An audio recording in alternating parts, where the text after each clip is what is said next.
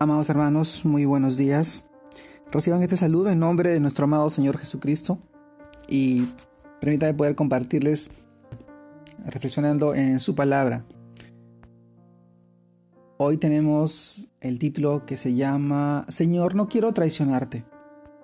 Y vamos al libro de Marcos, capítulo 14, versículos 10 al 11, en el cual nos habla así. Entonces Judas Iscariote, uno de los doce, fue a los principales sacerdotes para entregárselo. Ellos, al oírlo, se alegraron y prometieron darle dinero, y Judas buscaba oportunidad para entregarle. Amados hermanos, Señor, no quiero traicionarte. Es el título de hoy. Cuando Jesús dijo en Marcos capítulo 14 versículo 18, y cuando se sentaron a la mesa, mientras comían, dijo Jesús, de cierto os digo que uno de vosotros que come conmigo me va a entregar.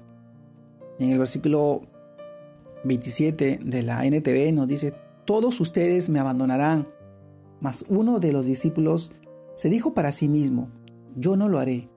Y quizás nosotros también lo hemos dicho, pero habrá situaciones en la vida cristiana tan tensas, tan complicadas, tan difíciles, donde nos sentiremos la presión del mundo sobre nosotros, que pueden a veces eh, hacernos tambalear, tambalear nuestra fe. Es allí donde podemos traicionar o abandonar a Jesús. Y aún más como el apóstol Pedro, llegar a negarlo, llegar a negar que conoce al Señor. Y es que hay cosas en la vida que pueden hacernos fallar, como cuando alguien usa el chantaje o la extorsión para que cedamos ante algo ilegal o cuando en nuestro trabajo se nos prohíbe hablar de nuestra fe, o cuando mentimos para ocultar cualquier falencia, cualquier debilidad, cualquier pecado en nuestra vida. Tantas cosas. Amados hermanos, Jesús le hace la última llamada de amor y advertencia a Judas diciendo, yo sé lo que piensas hacer. No quieres detenerte, pero Judas está cegado por la codicia y no entiende las consecuencias de lo que hará. Es así, así es donde con nosotros el Señor nos llama con amor y nos advierte lo que sucederá si nos desviamos del camino. Pero Él respeta nuestra libre voluntad, el libre albedrío que nos dio nuestro amado Dios. Su amor nos invita a hacer lo correcto. Su amor nos invita a hacerla, la verdad, a vivir de la verdad. La verdad nos advierte de las consecuencias de nuestros pecados. Lo terrible de todo esto es que no pongamos atención a su voz y terminamos haciendo lo que no está bien, lo incorrecto.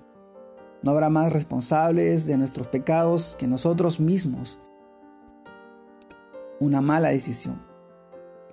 Este pasaje es una invitación de Dios a que lo amemos de tal manera que su voz, su palabra, sea más atractiva que cualquier voz que nos invite a traicionarlo o abandonarlo. Amados hermanos, vendrán tiempos muy difíciles que solo podremos soportar si permanecemos al lado de aquel que quiere que estemos todos los días en comunión con Él, en oración, en ayuno, en lectura de su palabra, en el conocimiento de su palabra, en la verdad. La pregunta es, ¿negaremos nuestra fe cuando nos identifiquen como cristianos? ¿Negaremos que somos hijos de Dios, que fuimos salvados, que fuimos perdonados, lavados con su sangre preciosa en la cruz. Amado hermano, son tiempos difíciles, las pruebas y las tentaciones son cada vez más fuertes, pero recordemos esta palabra, Señor, no quiero traicionarte, quiero vivir pegado a ti, unido a ti, siendo uno contigo, porque tú eres mi maestro, tú eres mi guía, y tu palabra, tu palabra me da vida, tu palabra me da salvación. Tu palabra es el bálsamo, el agua refrescante que llena mi vida, como solamente tú lo puedes hacer. Amado hermano, te mando un gran abrazo. Dios siga guardando tu vida. Dios siga dándote la sabiduría, el conocimiento, el entendimiento y sobre todo el amor para que puedas seguir y permanecer en Él, como Él lo quiere hacer contigo y tu familia. Te mando un abrazo.